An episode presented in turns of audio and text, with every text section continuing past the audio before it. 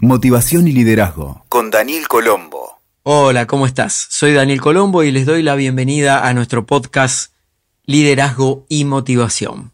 Hoy vamos a hablar sobre un tema muy frecuente que pocas veces se aborda y es el tema de la adicción. La adicción al WhatsApp específicamente.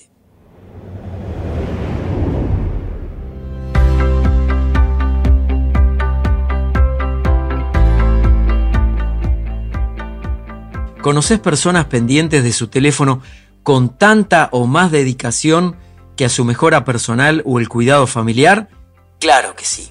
Hoy, responder mensajes cuando vas caminando, ver quién está en línea, actualizar un estado o atender a los múltiples grupos son parte de las formas que adquieren la adicción al WhatsApp, que tiene más de 2 mil millones de usuarios. Este dato era al mes de mayo del 2020.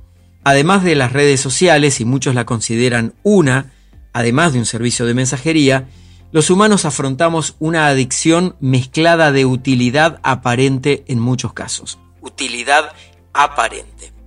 Para la psicología, si bien aún no la han categorizado como un trastorno mental para diagnosticar el exceso en el uso del WhatsApp, sí se sabe que existe la adicción a la tecnología de la información dentro de la que entran las redes y las mensajerías. Es que cuando te haces demasiado dependiente del me clavó el visto o del me dejó en gris, podrías estar en problemas. Es que esa sensación se transforma en placentera y te lleva a pasar horas del día que podrías utilizar en otra cosa. Generalmente, cualquier adicto niega su condición la considera como controlable y dentro de los parámetros aceptables. Sin embargo, conozco casos de personas que dedican 5 o más horas de su día a estar pendientes y ansiosos del WhatsApp, sin que lo utilicen como herramienta laboral. Algunos indicios adicionales son que sienten vibraciones cuando no existen notificaciones, olvidarse de las responsabilidades por estar pendientes del teléfono, abandonar su cuidado personal y sentir ansiedad al no poder controlarse, lo que lo lleva a ocultar este comportamiento a su familia y amigos. Además sucede que la persona se siente casi en la obligación de responder todos los mensajes, leer todo lo que se publica en un grupo y emitir opiniones o tomar decisiones sin el debido tiempo de reflexión. Consideran que la instantaneidad manda. Los iconos en el teléfono celular también tienen su impacto. La mayoría los ordena de acuerdo con el uso y por eso es que el de WhatsApp suele estar en la misma pantalla que todas las redes sociales y cualquier otra mensajería instantánea como Telegram, por ejemplo, lo que acrecienta la ansiedad de la persona por mantenerse conectada todo el tiempo entrando y saliendo de las aplicaciones. Otra consecuencia del uso sin límites es el aumento de accidentes provocados por las distracciones, por ejemplo, al cruzar una calle. Y en casos avanzados, si se suprime el estímulo de la mensajería, eso que los ha convertido en adictos, aparecen conductas de irritabilidad, ira, nerviosismo y las que se llaman disfóricas, como la tristeza, la melancolía y hasta el vacío existencial. Por supuesto que siempre es indispensable consultar con un especialista en salud mental para orientar mejor según el tratamiento que requiera cada caso. Para terminar por hoy te quiero entregar siete herramientas para superar la adicción al WhatsApp. Como medidas preventivas podés tomar en consideración estas y verás cómo aumenta tu productividad día a día. La primera es muy sencilla. Desconectar el teléfono.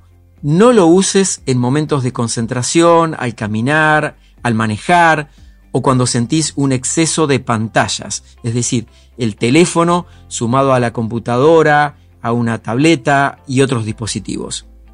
Segundo, pone horarios fijos para chequear los mensajes. Hacelo, por ejemplo, cada dos horas y dedícale no más de 15 minutos. Si hubiese emergencias, te vas a enterar de todas formas. En tercer lugar, da vuelta al celular, ponelo boca abajo cuando estás con otras personas, para evitar distraerte. Cuarto, silenciad todas las notificaciones. Es posible cancelar todas las notificaciones automáticas que envía el sistema y después te podés conectar y ahí vas a encontrar todos los mensajes. Quinto, cambia de lugar el icono de WhatsApp en el teléfono. Envíalo mezclado o a una pantalla lejana, porque esto te va a ayudar temporalmente a vencer la tentación a estar siempre monitoreando los mensajes. Sexto, salí de todos los grupos de WhatsApp. Yo soy de esas personas. Aunque parezca difícil de hacer, es posible y te puedo dar fe de eso. Los grupos en general no tienen nada de malo, lo contraproducente es cómo afectan e interrumpen en cualquier momento y cómo muchísimas veces se desvía el objetivo central del grupo. Y séptima recomendación es que no respondas WhatsApps fuera de los horarios establecidos. Por ejemplo, en el trabajo modera las horas para que el entorno se acostumbre a respetar tu espacio personal. Hoy hemos conversado sobre la adicción al WhatsApp, te he compartido siete herramientas para que posiblemente empieces a, manejarte mejor con este servicio de mensajería. Por supuesto que si tenés un trabajo que implica el uso de la mensajería, vas a tener mucha más exposición al WhatsApp como una forma profesional. Pero en la vida cotidiana, busca bajar un poco, desconectar de las redes, desconectar de la mensajería, para conectarte con vos y en definitiva lograr una mejor calidad de vida. Espero que te sirva. Escuchaste Motivación y Liderazgo con Daniel Colombo. WeToker. Sumamos las partes.